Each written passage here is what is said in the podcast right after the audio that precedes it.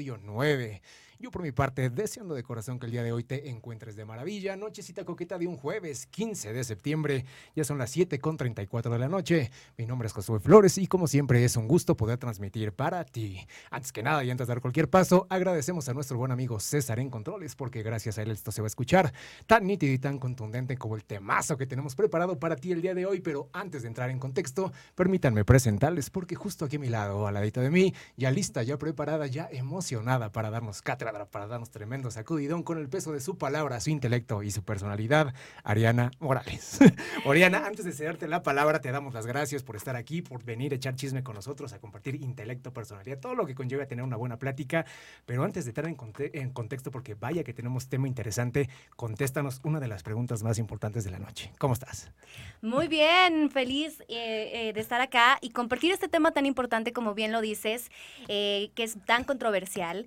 Y en este día tan patrio, creo que me emociona muchísimo más, creo que es un día bastante especial, entonces eso eh, denota que va a estar muy buena eh, el día de hoy. Habían mitos en la nutrición, o sea, ahorita realmente vemos cada barbaridad, y eso que yo no soy especialista, pero por mero sentido común veo algunos reels, algunos estudios que digo, vaya barbaridad, ¿no? Ahorita también por estas fechas, pues ahorita el pozole, el chile nogada, eh, una alta, alta ingesta de alcohol, o sea, todo eso sufre daños colaterales en nuestro organismo, pero también no, nadie nos los dice, Estamos acostumbrados que, bueno, ya el lunes este, me lo curo con una birria, me lo come con una cervecita, y ahí vamos eh, construyendo mitología que la verdad es de que en algún momento te va a pasar factura. Así es, y efectivamente, ahorita arrancando con este tema, eh, eh, ese día tan especial, uno de los mitos justamente es eh, decir que toda la comida mexicana es mala. Yo creo que comparado con otras eh, comidas de otros países, la comida mexicana tiene un gran valor porque tiene varios grupos de alimentos. Incluye las verduras, eh, el, grupo de cereales, bueno, alimentos de origen animal, este, leguminosas también, nuestro riquísimo este, frijol. El tema aquí es cómo lo preparamos y qué otras cosas agregamos a ese. El pozole, yo siempre les digo a mis pacientes y lo pongo en la mesa, es uno de los platillos más saludables porque tiene eh, en, este este caso el maíz, ¿no? que es en el grupo de los cereales, no soporta hidratos de carbono, eh, la proteína, bueno, pues de la, de la carne y bueno, pues la verdura, lechuga, rábano, por supuesto, ahí. Eh, complementa. El tema ahí es que cuántas tostadas y le echamos crema y, los acompañantes y como dices tú, la cantidad de alcohol, pues eso sí eh, eleva eh, tanto la parte calórica como la eh, respuesta hormonal al alcohol, por ejemplo. Estaba leyendo que ya estadísticamente ya estamos a nada de ser el cuarto país con obesidad en todo el mundo, o sea, ya ni siquiera en Latinoamérica, en todo el mundo. Entonces realmente, este, desde que somos niños, eh, tenemos una alimentación como lesas de que los papás por sentido común dicen, es una alimentación sana, un desayuno básico, unos huevos con salchicha, más o menos en promedio dos o tres salchichas, o un bonchecito de jamón, este, un jugo de naranja, este, licuado, pero licuado hecho del Nesquik o cualquier marca de chocolate que se le ocurran, y un pancito si se puede, y ese es tu, desayuno, eh, tu desayuno saludable, ¿no? La bombita de azúcar que le estamos dando a nuestros hijos, y además yo fui de esa generación de que, pues sí, y en la escuela estaba acá todo loco, pero pues niño travieso, y a lo mejor ni siquiera era tan travieso, pero me mandaban con unos niveles de, o sea, de, glucosa en la sangre a la escuela que yo decía, ¿qué onda? Entonces, ¿cómo podemos ir cambiando de a poquito esta metodología de, ya no se vale, yo creo que para algunos papás que me decían, es que en mis tiempos no había tanta información. Yo creo que ahorita ya estamos en unos tiempos que sí podemos llegar a tener, o sea, información a la mano útil, porque si hay muchos canales y muchos libros ya muy útiles y ya muy baratos y a la mano, ¿cómo podemos ir desfragmentando y fragmentándolo en, en, otro episodio esos rollos de que es que yo ya no sé, yo le doy lo que le llena a mis hijos y el daño que le podemos causar con una posible, por ahí si tienes como este atracción a la diabetes, familiares diabetes, por ahí aguas con eso, ¿no? Entonces, ¿cómo los podemos ir previniendo si en realidad los queremos y en realidad los, los queremos cuidar? ¿Qué onda? ¿Qué, qué, qué, qué hago con, con, con este principio? Sí, la realidad y el punto número uno es que todos tenemos factores genéticos de estas enfermedades. Es, innegable, aunque no lo tengamos directo, ¿no? Porque digo, pocas personas podemos levantar la mano. Yo en mi familia no tengo a nadie que tenga diabetes, eh, hipertensión arterial, enfermedades coronarias. Es, difícil, bueno, lo hay, pero sí tenemos este factor genético. Entonces, desde, esta eh, primera instancia, sí hay que modificar. Y un consejo en general, digo, podemos adentrarnos, hay que regresar a lo natural, a lo que nos da el planeta. ¿No? Ya todo lo demás eh, industrializado, ultraprocesado, ahí ya se vuelve, eh, eh, digamos, como esta parte eh, del enemigo, ¿no? Y que aún así, pues sí, se puede tener este equilibrio de 80% eh, cosas naturales y a lo mejor 20% y de vez en cuando cosas ultraprocesadas, pero hay que regresar a esos orígenes donde los alimentos eran más naturales. Desgraciadamente la población ha ido aumentando y eso ha hecho que las industrias tengan esta necesidad de quizás bajar un poquito la calidad de sus alimentos, ¿no? Eh, ¿Por qué? Porque se tiene que sembrar más, hay más eh, demanda de agua, por supuesto, entonces eso ha impactado. Lo que antes era eh, un alimento saludable, ahora no lo es tanto. Entonces, cómo llegamos a esa parte del equilibrio. Entonces, es el de, primera instancia regresar a lo, natural y, empezar a dejar los colorcitos bonitos en nuestra alacena. Eh, y justamente sí, el azúcar se está en todas partes, eh, hasta en productos que quizás pensamos que no lo, no lo tienen, ¿no? Por ejemplo, no sé, la catsup o, alimentos que no te imaginarías que eh, lo tiene de, de primera instancia. Eh, a lo mejor para nosotros los mortales es algo muy básico, pero no lo es. O sea, la diferencia entre dieta y nutrición. Porque yo ya no tengo, o sea, yo veo, eh, estoy en las redes sociales y sale el doctor Biter, doctor Biter, y me habla de la, de la dieta keto, porque así dice la dieta keto. Que la vegetariana, que la carnívora, que la del limón, chupa un limón por un mes, ya no sabemos ni qué onda, ¿no? Entonces, en estos, ¿cuál es la diferencia? Porque hay personas que también hay libros que te corrigen que pues, realmente no es un régimen de dieta, realmente es aprender a comer. Y de hecho, hay hasta plataformas de un plato 3 por 1 y hablan de varias de este, ejercicios ahí que tú puedes hacer con tu nutrición. Entonces, este estigma que se le pone, que nos vemos ya crucificados en la dieta, apenas vemos dieta y ya, ya estamos sufriendo y todavía ni siquiera damos un paso, ¿no? Entonces, ¿cómo podemos tender ir evolucionando la palabra dieta a simplemente hacer un rango de disciplina para podernos nutrir adecuadamente? Ok, primero hay que definir dieta, ¿no? La palabra dieta como tal es un conjunto de alimentos que se comen durante el día. Esa es la definición. Es decir, mi dieta puede ser a base de pan dulce. Esa es mi dieta. Ok. ¿No? Bueno o mala. Ya dieta con un eh, adjetivo calificativo ya es lo que hace la diferencia, ¿no? Que es con, lo que tú mencionabas, dieta cetogénica. Ya tiene una característica, en, en, este caso, ¿no? Que es una dieta baja en hidratos de carbono. Hay muchas dietas, efectivamente, y a veces tanta información eh, nos llega a confundir. Y ahora, ¿cuál es la buena? ¿No? Yo siempre les, digo a los pacientes y a las personas que, me preguntan, eh, la no, no hay una dieta correcta o una dieta la mejor, ¿no? Depende de cada persona. ¿Sí? Ahora te puedo decir que la evidencia científica ha avanzado, ¿no? Antes eh, la dieta cetogénica quizás se daba más a personas que tenían este, algún trastorno eh, neurocognitivo, epilepsia, y los estudios actuales pues nos dice que sí se puede utilizar para algunos pacientes eh, que tienen eh, prediabetes o que tienen un grado de obesidad importante y que efectivamente sí tiene esta evidencia científica detrás, sí se explica metabólicamente qué ocurre para que el cuerpo empiece a utilizar las grasas en forma de energía. ¿sí? Al igual el ayuno intermitente, ¿no? Que se hace ya desde mucho, desde mucho tiempo atrás. Y, eh, y, esas serían como las que hoy en día se utilizan más como tratamiento nutricional, ¿no? Es decir, eh, tiene una, una fecha eh, de, inicio, de inicio, otra de final. Efectivamente, algunos colegas podrán estar eh, eh, de acuerdo que la dieta cetogénica es un estilo de vida, ¿no? Porque me ha tocado este colegas que dicen, nosotros siempre deberíamos de estar en cetosis y digo, lo, lo, lo, aprecio bastante, ¿no? Yo creo que es el punto de vista de cada profesional de la salud, pero yo sí, yo sí creo que eh, se podría tomar como un tratamiento. Entonces, todas estas dietas tienen prescripciones, es decir, antes de que tú la puedas tomar, te tenemos que hacer una valoración y eso a veces las personas no lo saben. Hay unas contraindicaciones para la dieta cetogénica y han llegado muchos pacientes que tenían anemia y le hicieron cuando está contraindicado, o estaban embarazadas o venía, estaban en lactancia y lo hicieron cuando es contraindicado, o tenían el ácido úrico elevado y dijeron, se me hace sencillo quitar los hidratos de carbono sin suplementación y demás. Entonces no hay una dieta la mágica que es general para todos. Depende de cuál es tu estilo de vida. Hacer una valoración exhaustiva, qué es lo que te toca a ti. Hay personas que les cae bastante bien el ayuno, les cae muy bien, otras personas que no. ¿No? Y eso es, eso, es, eso es sencillo porque todos somos diferentes, somos maravillosamente diferentes y por lo tanto la dieta tiene que estar individualizada. el cuerpo, por ahí dicen que el cuerpo es una máquina perfecta, ¿no? Para que no te me vayas del, del, plano cetogénico que se puso muy, muy de moda, tiene algo que ver, por ejemplo, ahorita con el tema de la pandemia hubo demasiadas personas que de la nada, de hecho, este, niños, jóvenes y adultos que empezaron a caer en ataques de pánico, ataques de ansiedad, y era muy lógico porque el bombardeo psicológico estaba, estábamos, haz de cuenta que en Ciudad Gótica, ¿no?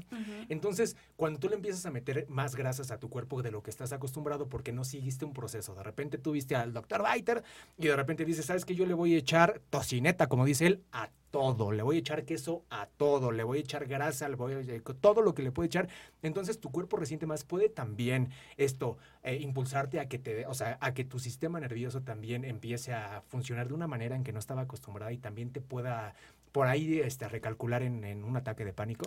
Sí, es diferente la dieta cetogénica que la dieta keto, ¿no? O sea, digo, tiene la misma esencia efectivamente, solo que la dieta keto está más dada para todo tipo de grasas. la grasa que, que, se consume es saturada, eh, también obviamente se consumen las grasas, eh, grasas buenas, pero efectivamente el tipo de grasa que nosotros seleccionemos va a tener un impacto cuando tú eh, termines ese, ese proceso, ese tratamiento nutricional y si puede impactar. Hay personas que sí bajaron de peso maravillosamente, tuvieron muy buen resultado, pero termina, se hacen una, unos laboratorios este, de sangre y los triglicéridos y colesterol elevados, ¿no? Y eso obviamente tiene otras repercusiones. Entonces, es importante también seleccionar qué tipo de grasa voy a consumir. Hay, que procurar las tipo monopolinsaturadas, que básicamente son estas famosísimas grasas buenas que provienen mayormente de las semillas del aguacate, aceite de oliva, eh, y evitar las saturadas, que es justamente lo que mencionas, el tocino, eh, eh,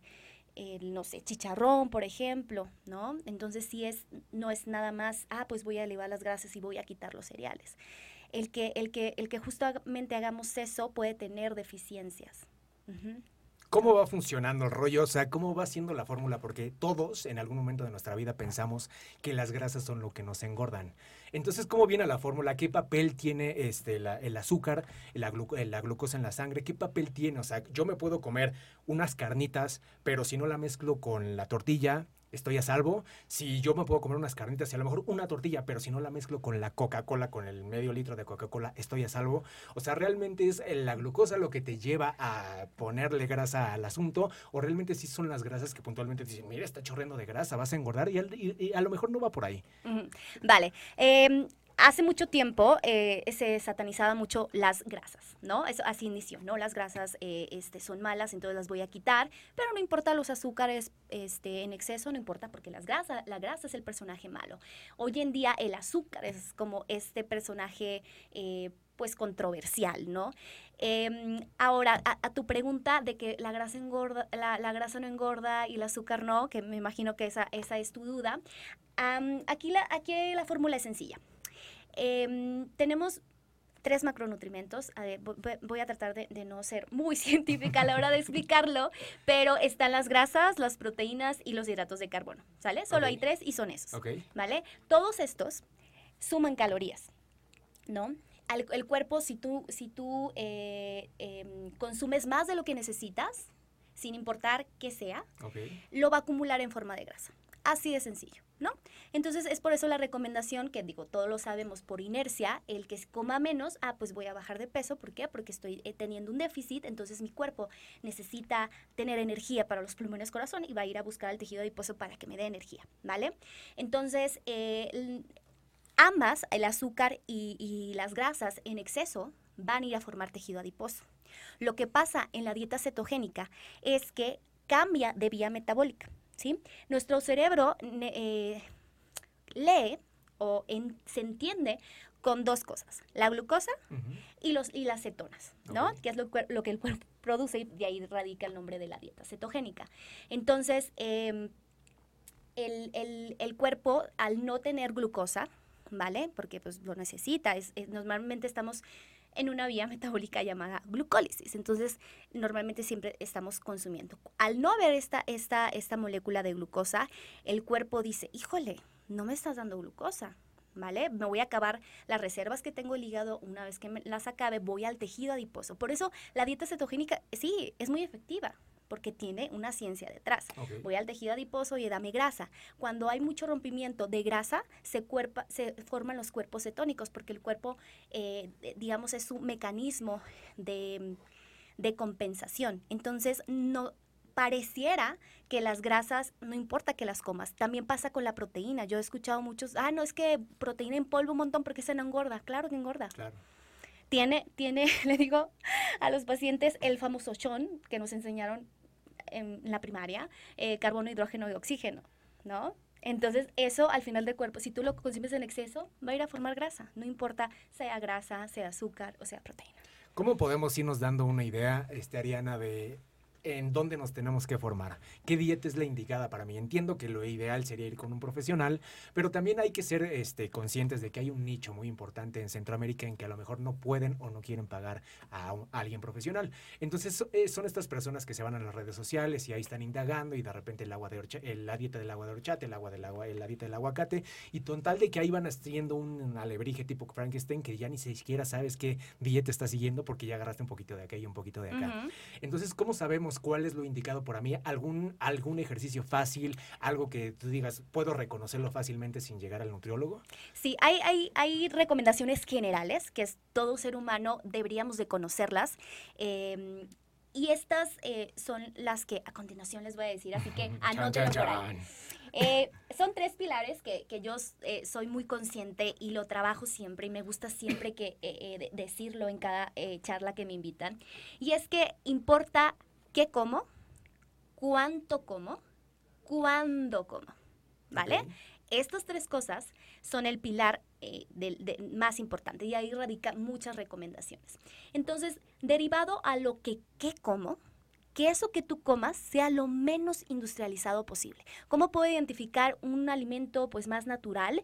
Es que en sus ingredientes tenga uno o dos ingredientes. Ya si ves un producto que tiene 100 ingredientes, uy, corre. Este ¿no? de pan bimbo, por ejemplo, que te interrumpo tantito, que todo el mundo piensa que porque es integral, pues prácticamente ya nos salvamos. Y de hecho es para que no engordemos, por eso es integral. Y volteas y ahí atrás tiene el valor de todos los ingredientes que tiene. ¿no? Es, sí, el, justamente el pan, el, el pan integral no es como para que no engordemos. Tiene las mismas calorías, incluso a veces más que el pan blanco, ¿no? Lo que aquí cambia es, es que a lo mejor tiene adicionado fibra, ¿no?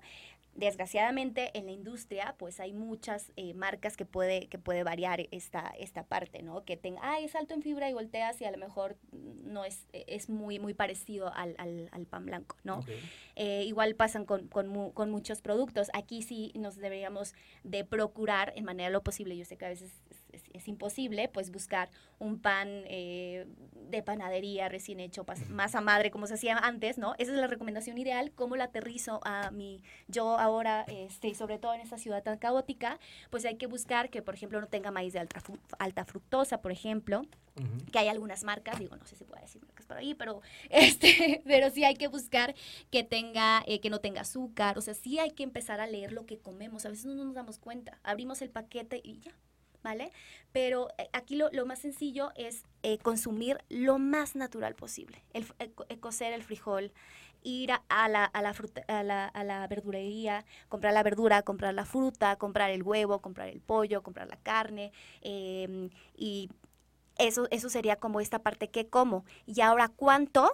¿Sí? Hay, aquí sí hay que ser muy eh, muy conscientes con nuestro cuerpo de encontrar el límite, ¿no? A veces sí, ay, como que me podría comer otro cachito más, ¿no? Y eh, aquí radica la recomendación de mastica con tiempo, porque la señal de que nuestro cuerpo ya, ya está eh, saciado tarda 20 minutos. ¿No? Por eso de ahí ah, deriva mucho esto del mar del puerco, ¿no? Porque de que comes, híjole, me excedí, ¿sale? Entonces sí importa la cantidad. Efectivamente, todo, todos tenemos un eh, un requerimiento en específico de acuerdo a la actividad, nuestro sexo, estatura y demás. Eh, y el último que me encanta es cuándo como. Y aquí está la parte de la crononutrición, que esta palabrita que, que eh, parece medio, medio confusa, pero no es más que los tiempos en los que yo como. ¿Sí? Y eso sí, hay mucha evidencia de mucho tiempo atrás, em, derivado a que somos, somos seres diurnos nosotros tenemos un reloj eh, eh, biológico em, en la glándula pineal, por ahí, eh, donde, donde nos, nos rige y nos dice que como seres diurnos hay como tiempos específicos para cada cosa, ¿no? La crononutrición nos dice que no deberíamos de consumir alimento después de las 8 de la noche porque nuestro intestino se paraliza un 80%. Todo lo que yo coma después de las 8 de la noche, nuestro cuerpo lo va a hacer con una capacidad del 20%. Luego, ¿por qué vienen muchas indigestiones? Porque las eh, enfermedades gastrointestinales hoy ahorita es el top, ¿no? Entonces, justamente cuidar eso, o sea, como, regla, a lo mejor la comida no hacerla más allá de las 4 de la tarde y, la, y el desayuno este, tratarlo de hacer entre 8 y 10. Y otra cosa, una regla muy general es hacer un ayuno eh, de 12 horas, un ayuno fisiológico, no me gusta llamarlo intermitente, ayuno fisiológico, ¿por qué? Porque es lo que todo ser humano debería de dejar descansar su, su organismo, ¿no? Hay muchas personas... Eh, que no sé, que eh, cenan a las 11 de la noche, luego se levantan a las 6 de la mañana este, con un pan y café con azúcar, entonces ya no le están dando este, este, tiempo, este tiempo a su cuerpo para descansar, ¿no? Obviamente esos son los ideales, yo siempre les pongo a los pacientes, mira, esto es lo ideal. Ahora, ¿cómo, cómo tú lo adoptas, la adaptas a tu estilo de vida, a tu trabajo, ¿no? Eh, y sí, tengo pacientes que obviamente este, ellos, no sé, trabajan en la noche, entonces vamos a voltearlo para que a lo mejor tu ayuno sea más en la mañana, aunque yo sé que lo ideal es hacer tu ayuno por la noche, em, para este envejecimiento saludable, que es otro tema que me apasiona bastante.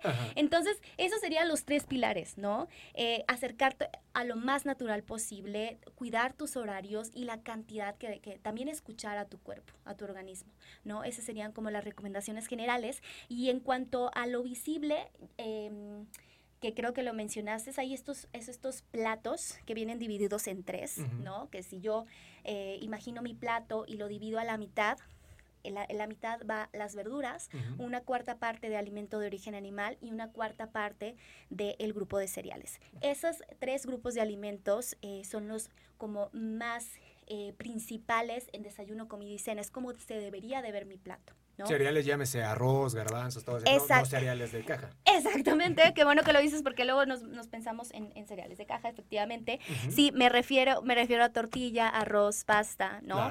Este, otras, otra fuente de, hidratos de carbono que son las leguminosas, frijol, lentejas, garbanzo, habas, ¿no? Que, que es, es, parte que nos da energía al final de cuentas, o sea, tiene una razón de, de, por qué estar ahí. Y alguna grasa saludable, este, como aguacate, un aceite de oliva para aderezar esa ensalada, esa verdura, ¿no? Entonces, esa es como una una recomendación muy general eh, que todos deberíamos de, fijarnos en nuestro día a día y el consumo de frutas y verduras sé que está muy trillado, más bien el consumo de verduras y frutas me gusta más, eh, pero efectivamente tiene una razón, una razón de, de, ser, ¿no? Tanto de fibra como antioxidantes. Entonces, es, es, un gran tema. Se necesitarían ocho programas, Ariana. Exactamente. ¿Cuántas más o menos este, se, se, recomiendan al día? O sea, esto te lo digo porque también también existe el nicho de que de los, o sea, ya cuando uno llega a los 35, 40, como que te da la crisis de la edad y todos empezaron a hacer fitness de así, ¿no? Entonces viene este rollo de que comes cuatro veces al día, comes cinco veces al día, comes seis veces al día. Entendemos que cada vez que comes lo que sea, tu glucosa sube.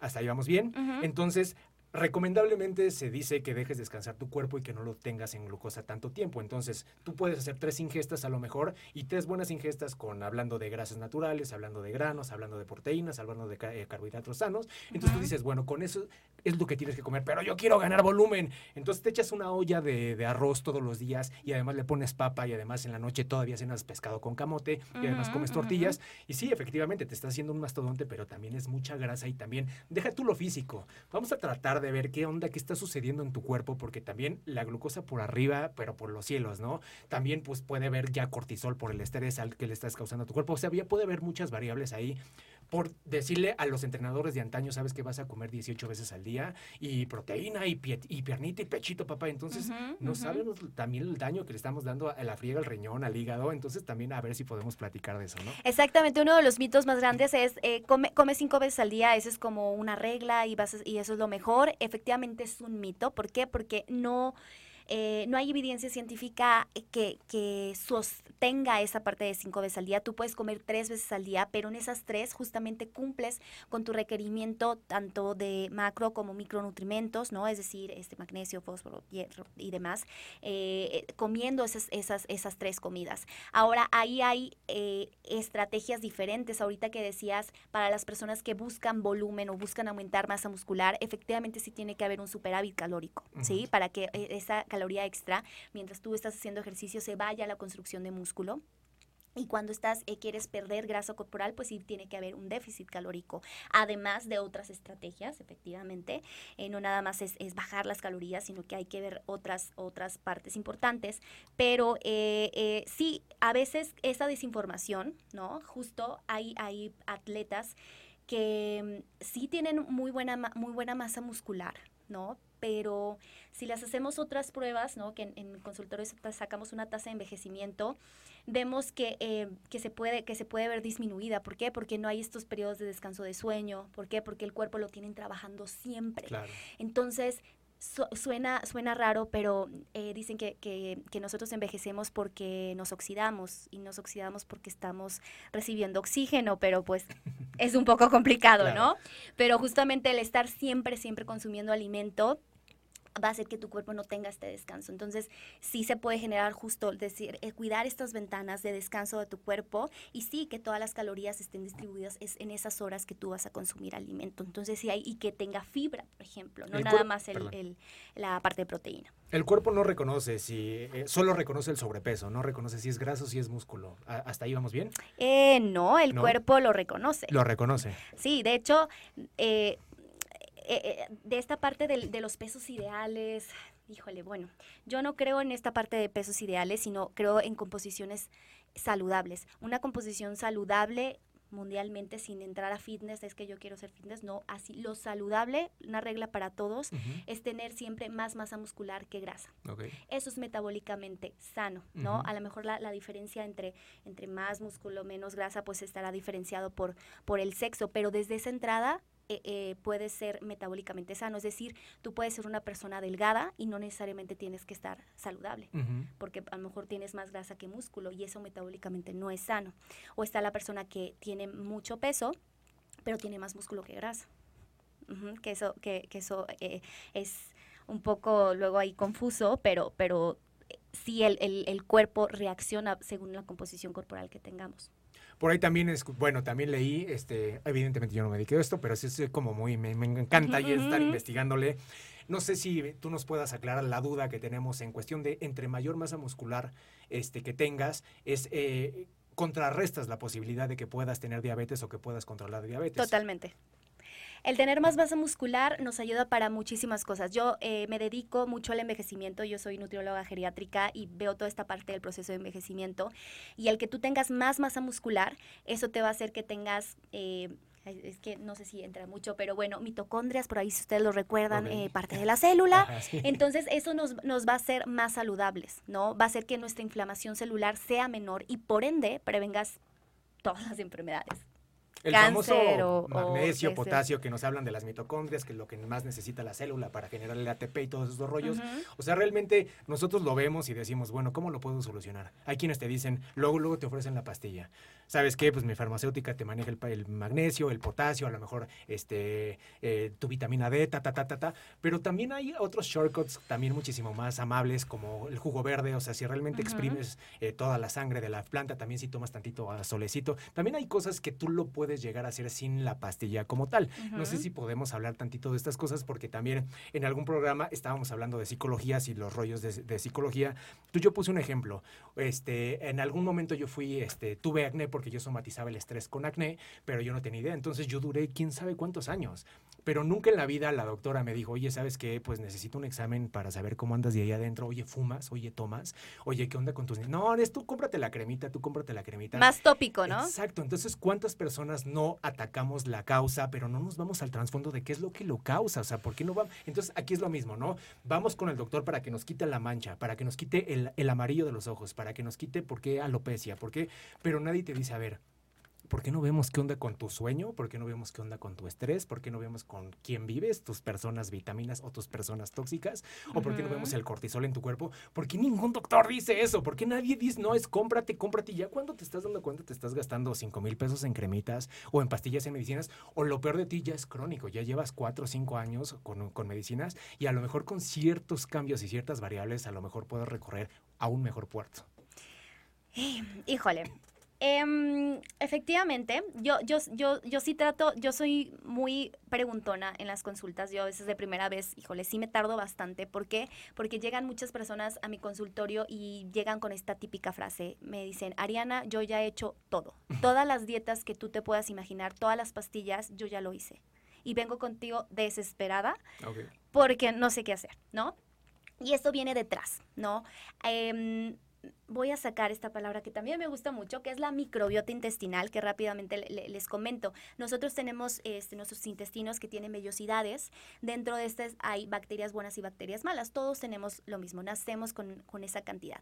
Ahora, cuando hay más bacterias malas que buenas, eso se llama disbiosis intestinal. Y hoy en día eso ha tenido tanto auge porque esto está eh, evidenciado o está vinculado a diabetes, depresión, enfermedades eh, eh, eh, de, gastrointestinales, cáncer, todas las enfermedades por tener esta disbiosis intestinal. Entonces, por más que tú reduzcas tus calorías, pero si eso no está sano, no vas a tener el resultado. Entonces, muchas de las enfermedades vienen de ahí. Es muy chistoso, ¿no? O sea, personas incluso que tienen depresión que de repente su estado de ánimo cambió. Claro prácticamente, has, tomado antibiótico el último año, has tomado alcohol, no consumes casi este, fibra, cómo son tus emociones, cómo se da el trabajo, del 1 al 10, cuánto te consideras estresado. Son, son, son pautas que nos hace tener esto que te comento, disbiosis intestinal, ¿no? Eh, el consumir muchos edulcorantes no calóricos, que ahora también todos los productos naturales, eh,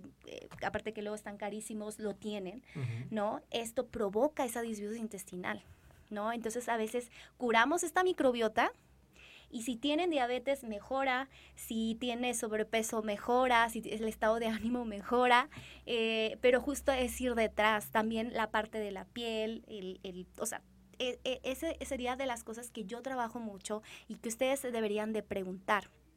Eh, así eh, lo del alcohol, los edulcorantes, el, bajo consumo de, fibra, la actividad física y irlo mejorando. Ahora tú te estarás preguntando o se estarán preguntando y pues qué puedo, cómo puedo mejorarlo.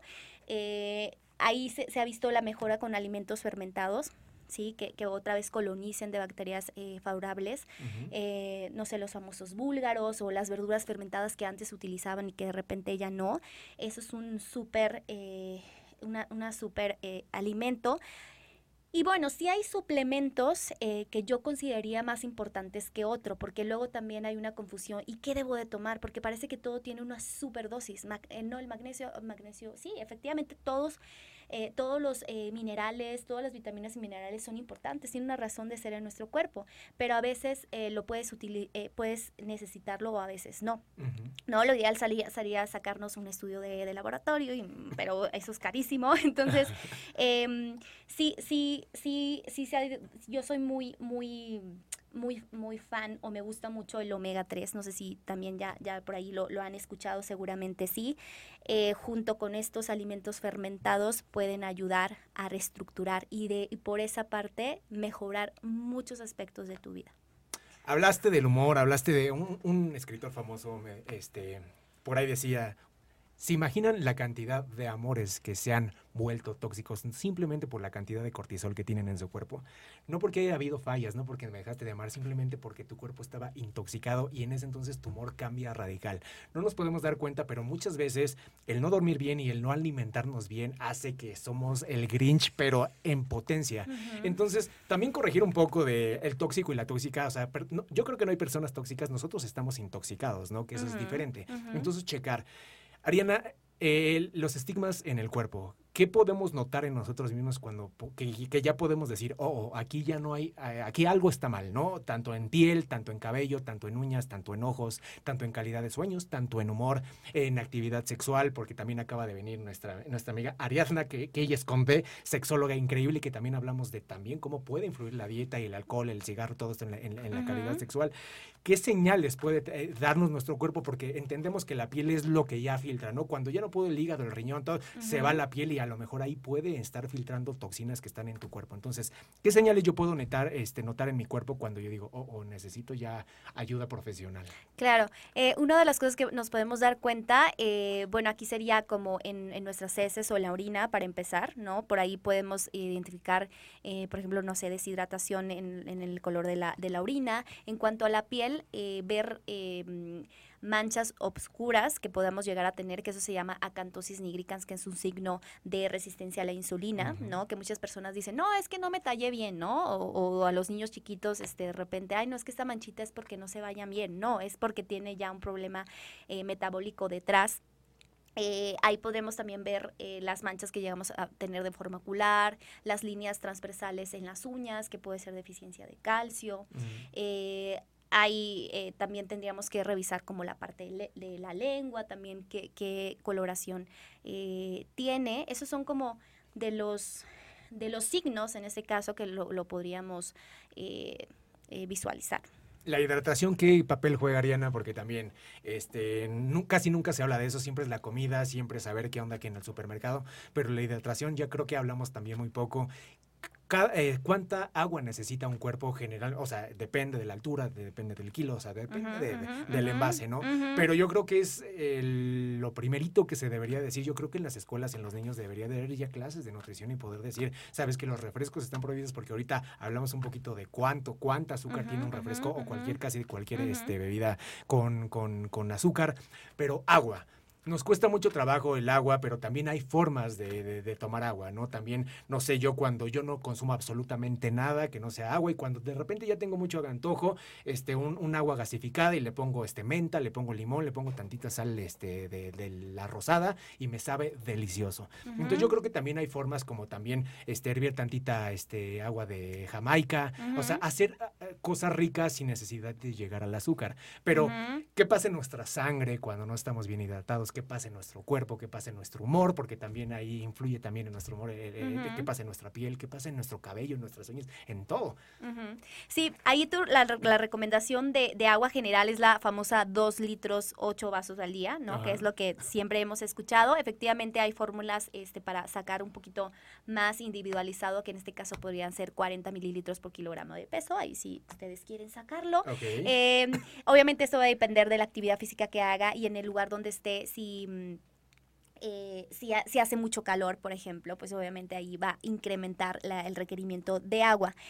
Eh, existen también muchas eh, formas de, tomar el agua. Efectivamente, el agua simple como tal es lo que deberíamos de procurar, pero hay personas que no son afín, ¿no?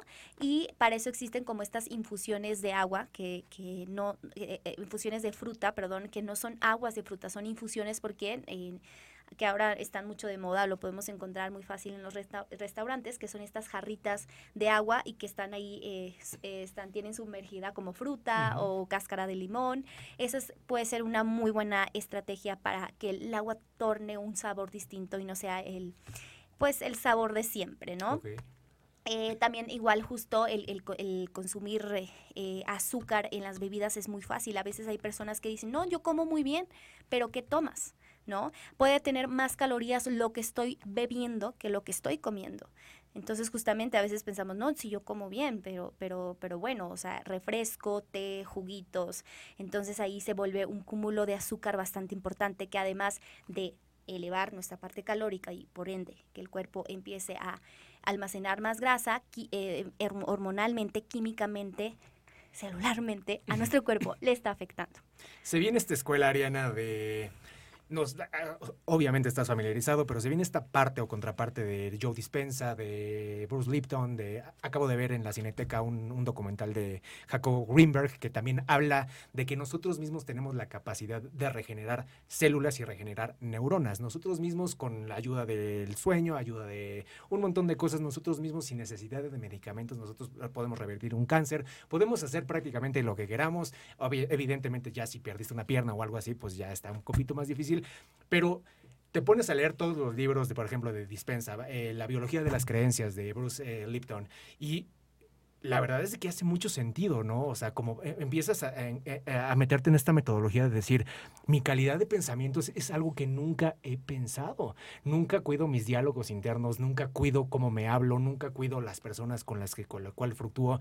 Y el estrés constante en el que vivo, evidentemente, tiene que intoxicar de alguna manera mi cuerpo. La comida, el, ¿cuáles son las consecuencias de vivir tan a prisa en una ciudad como la de México? El no tengo tiempo.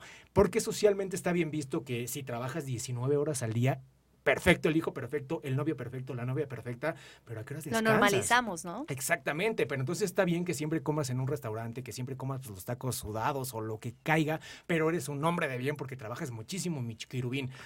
Pero este tipo de consecuencias, cuando te empiezan a hablar de cosas tan, tan básicas como tu diálogo interno que dices, Ok, sí tiene sentido. Más súmale tantito sol a tu día. Más súmale tu alimentación. Más súmale tu, tu meditación o tu ejercicio, porque también eso es parte importante. El ejercicio, porque hablaste de, oxidación. Entonces, para no caer en ese plano de envejecimientos que de repente, ¿cuántas personas no hemos visto que ahorita en la pandemia diste el rucazo cañón? Yo te vi hace un mes, todavía tenías pelo y no tenías canas. ¿Qué te pasó? Pues preocupaciones, estrés, cortisol, bla, bla, bla. Entonces, adentremos un poquito, o sea, realmente tú crees, siendo mujer de ciencia, siendo estudiada, o sea, que si realmente tenemos la capacidad, es tan perfecto el cuerpo, que nosotros sí podemos llegar al punto de decir, ¿sabes qué? Sí puedo revertir un montón de cosas.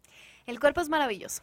O sea, antes, de, antes de, de sumergirme a estudiar toda esta parte de salud del cuerpo humano, yo me quedé, somos estamos creados perfectamente, ¿no? Si el cuerpo le llega a faltar algo, se activa otra, otra reacción para que no, al final el cuerpo va a salir, ¿no? Obviamente la, la, constancia y el pasar de los años eh, tomando quizás malas decisiones en cuanto a, a higiene del sueño, salud mental, alimentación, hidratación, eh, relaciones interpersonales, pues eso obviamente va haciendo que esa, esa máquina maravillosa pues empieza a tener sus fallas, ¿no?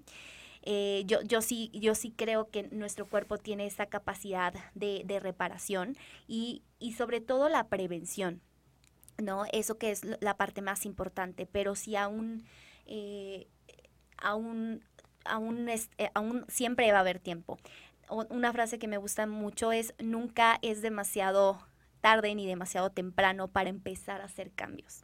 Nunca. Entonces, desde, desde pequeños, desde grandes, podemos empezar a hacer eh, cambios que impacten en un futuro, que impacten en el hoy en día. Entonces, sí, sí hay casos de éxito de personas que, que rejuvenecen, ¿no? Eh, sin necesidad de algo extra, sino que hicieron lo, lo, lo básico, como tú decías, ¿no? Eh, hacer como mucha parte de meditación, alimentarnos más, lo más natural posible, el sueño, eh, estas, estos pilares de la, de la buena salud que, que, nunca van a dejar de ser. Em, entonces sí, sí, somos, somos maravillosos, la verdad. En tu narrativa, Ariana, nos comentas, nunca es tarde como para poder empezar a hacer cambios, pero si nos pudieras recomendar más o menos una edad, yo creo, el cuerpo, pues en los principios de los años, cuando eres adolescente, yo creo que hasta los 20, 25, es de goma, no le pasa absolutamente nada. Y ahí podemos, yo creo que rock and rollear como Carlos Campomanes, como queramos, como, mm, como queramos, y no nos pasa absolutamente nada, se regenera solo. Pero si nos pudiera recomendar hasta qué edad ya podemos empezar a ser más precavidos, hasta qué edad ya no me puedo poner esas de José José, hasta esa edad, hasta qué edad ya no puedo cenarme dos pambazos, eh, a qué edad ya tengo que empezar a hacer mínimo, mínimo, mínimo de 15 a 20 minutos de caminata y si puedo ir subiéndolo y si yo, bueno, yo no soy nadie para recomendar, pero un consejo de amigos nada más, sin tener ningún título, si pueden cargar peso, si pueden hacer más esfuerzo para que también ayude al corazón y bla, bla, bueno, háganlo, ¿no? ¿A qué edad tenemos que ya empezar a tener conciencias? Porque de ahí ya vamos para abajo. Ya el cuerpo ya empieza a cobrar factura, ya el cuerpo empieza a decir, a ver cuánto gastaste a los 18, a los 19, a los 20 y ahora sí, ahí te va y, con creces e intereses. Así es. Mira, tengo la, gran fortuna, sí lo, sí lo quiero, lo quiero ver, de, de que he trabajado con los polos de la vida, ¿no? Eh, ya tengo casi 10 años trabajando en un hospital pediátrico, me especialicé en adultos mayores y esta línea, ¿no? Aquí hay mucho, mucho, muchos años, ¿no? Que es lo que, lo que está, pues, la, mayoría que quizás nos, nos están escuchando. Em, si nos vamos a lo, a lo, a lo rudo, envejecemos desde que nacemos. Es, es, es, es, cruel, pero eh, yéndonos muy profundo, eh, efectivamente es así, ¿no? Em, hay, hay etapas eh, cruciales, ¿no? Que, que es, yo creo que a, a lo que te refieres. Que, y hay un cambio muy, eh, muy, muy drástico, o que sí lo podemos eh, sentir, es que a partir de los 30 efectivamente eh, varía, varía, o sea, nos tardaríamos mucho en explicarte, pero si quieres en otro momento lo, lo, lo hacemos, pero cada órgano tiene su, eh, su reloj biológico. ¿no? Hay, hay órganos que eh, eh, envejecen más rápido que otros, pero eh, sin duda alguna a los 30 sí hay un cambio bastante radical, donde yo los invito a todos a justamente tomar esta conciencia de la masa muscular. Ahorita me decías, oye, la masa muscular, la masa muscular sumamente importante. eh, hay, un, hay un descenso ah, importante después de los 40 años, entonces hay, hay, hay estos años mozos donde tienes que aprovechar a tu cuerpo para hacerlo. Ahora, ojo, no quiere decir que después de los 60 años no puedas hacer masa muscular, es, es incorrecto pensarlo, pero efectivamente quizás nos va a costar más trabajo que cuando teníamos 30, 40, 20 años, ¿no? Entonces, em, hay, hay etapas cruciales en, la, en el transcurso o en el ciclo vital de un ser humano. Y, y esto es desde antes de nacer, ¿no? Nos podemos ir es, eh, muy hacia atrás, pero sí hay esta, esta parte de prepararnos para la concepción, es decir, en la etapa edad adulta joven, que lo- tus genes obviamente los vas a pasar a un hijo y de ahí nace todo, ¿no? O- obviamente tú eres, tú, tú eres lo que eres hoy por eh, ese, esos genes que te dieron tu, tu familia, ¿no? Obviamente se puede cambiar en, en el paso de, de los años, por supuesto, pero ahí hay una carga genética importante. Eh, fue parto natural o no, lactancia materna, qué mes te dieron la lactancia materna, eso, eso determina.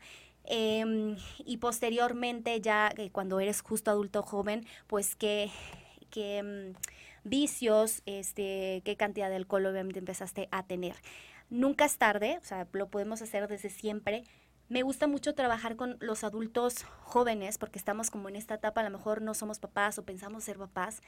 Es una edad maravillosa. ¿A qué edad es un adulto joven? Eh, a edad ad- eh, adulto joven va de 18 años Ujú. en- eh, hasta los 59 años. De 60 años en adelante, bueno, en México es adulto mayor y de 18 hacia abajo, pues es adolescente, no, no, niñez. ¿Qué ¿no? pasa cuando ya viene el declive en, en hormonal? Este, ya llega una edad en que, pues quieras o no quieras, pues ya las hormonas, la testosterona para los hombres ya para abajo te cuesta más trabajo hacer masa muscular. A los 18, los 20 haces esto y te sale una bola en el brazo. Pero ya hay una edad en que dices, oye, pues qué onda, ¿Qué, qué? ¿Qué está pasando? Nutricionalmente, tenemos algunas cartas, algunos haces bajo la manga para nivelar, para por ahí darle este, manutención al plano hormonal, tanto hombre como para mujer. Algunos alimentos que nos puedas recomendar para mejorar el líbido, para ahí meterle poncha a, a- a la testosterona, a las hormonas. Comer lo más natural. Eso. Posible, sí. O sea, el que tú comas mucho ultraprocesado, mucho sodio, muchos colorantes, eso va a impactar en la parte del líbido, en la parte hormonal. Entonces, entre, entre más natural sea lo que tú, eh, lo que ingresas a tu cuerpo, va a tener impacto en todo esto que me, me acabas de Este rollo mencionar. del caldito de mariscos para que funcione al rato, o sea, de una vez lo tiramos a la basura, el famoso, o sea, de que es, es, es, es ¿cómo se llama? Se me fue la, la palabra que, que te ayuda a estimular el deseo sexual. Un caldo de mariscos es como muy conocido en el país. Tú Échate un caldito de mariscos y vas a ver cómo al rato vas a... Pues el caldito de marisco me parece buena opción, ¿no? Obviamente. Pero no te sube el, el, el líbido, ¿sí? Mm, ¿Te no directamente, Ajá. la verdad no, no, no he visto algo así que te, que diga, no es eh, científicamente esto está comprobado, la verdad es que no. Eh, digo, si lo consumes, pues no es que te vaya a hacer algún daño importante, pero, pero bueno, también la mente es maravillosa y a veces uno dice, no, es que tomé el caldo, el caldito del, del, del marisco y siento como que más, ¿no? Porque es una parte más mental. Claro. Ya estamos llegando al final. Te dije, aquí hay un problema de cuántica, este, Ariana, en lo que allá afuera es una hora, aquí son cinco minutos. Así Pero es. no quiero pasar este, la, la oportunidad de preguntarte qué onda. O sea, evidentemente se ve un cambio radical de cómo envejecían las personas antes y cómo envejecen ahora. Ve a Tom Cruise y dices, "Güey, tiene pacto con el diablo porque no hay otra explicación. Pero también veo una foto de mi papá a los 40 y veo una foto de mis hermanos, una foto mía a la edad y no, o sea, ya, ya no somos los 40 de los bigotitos, ya peloncitos, súper, súper, súper canosos. O sea, evidentemente la ciencia, la nutrición, evidente, hay, hay planos multifactoriales que nos están ayudando a Ujú. cambiar radicalmente este, nuestros estilos de vida. Desde cómo podemos hasta cierto punto también desmitificar el rollo de que todo lo que tenga que ver con cuidarte a ti mismo o a ti misma, este, pues es de personas débiles. Porque si tú estás y te cuidas y tú, ay, sí, tus, tus calidad de pensamientos, ay, sí, tu, tu ayahuasca, ay, sí, tú esto, ay, sí, tu, tu chía, ay, sí. O sea, lo vemos como una debilidad, pero no saben en realidad lo que pueden llegar a ahorrarse en un futuro en cuestión de doctores, en cuestión de fármacos, en cuestión de irte a caer a urgencias, en cuestión de que tienes 50 años y ya tienes gota o ya tienes disfunciones eréctiles, que también es un tema súper concurrido porque también nos dicen, ah, eh, también vino una dentista hace poco que nos dice, no, es que después de los 40 se te caen los dientes. Y yo así de, ¿qué? ¿Qué? Para nada, son para toda la vida. Igual la vida sexual puede ser para toda la vida. Igual la salud tiene que ser para toda la vida, pero también coopera, por favor. Así es, totalmente. Yo creo que es esos comentarios que hace la gente, a veces las personas que tienen la intención de hacer cambios eh, de su estilo de vida, como que híjole, sí, porque ya me dijeron que, que, no, que sí, porque no quise lo que ellos estaban comiendo, o que porque ya no quise tomar alcohol, o porque ya no fumo, porque ya no fumas, ¿no? Entonces sí necesitamos cambiar como sociedad eh, esa mente. Eh, hay una transición epidemiológica importante, es decir, se, estima que para el 2050 vamos a ser eh, casi cuarta parte personas mayores. ¿Por qué? Porque estamos viviendo más, ¿no? Hace años nuestra esperanza de vida era en 36 años, ¿no? Hoy en día ya, ya estamos cercanos a los 80, en muchos otros países mucho más. Entonces, es, eh, me, encanta estos temas de, envejecimiento muchísimo. Y es eh, efectivamente siempre eh, buscar el, bien para nosotros, el buscar hacer cambios sin importar lo que, lo que nos digan. Entonces, em, es, es, un tema bastante amplio, ¿no? Quisiera decirte todo, pero sé que el, el tiempo no, no es... No premia. No, no, no, nos, no nos ayuda, pero...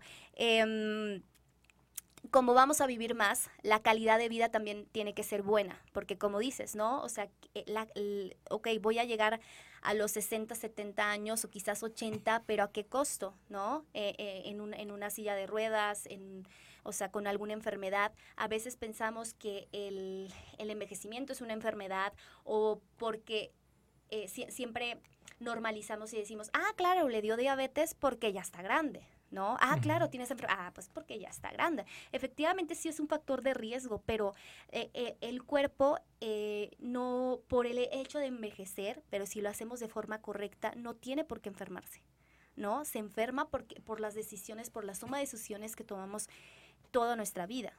¿No?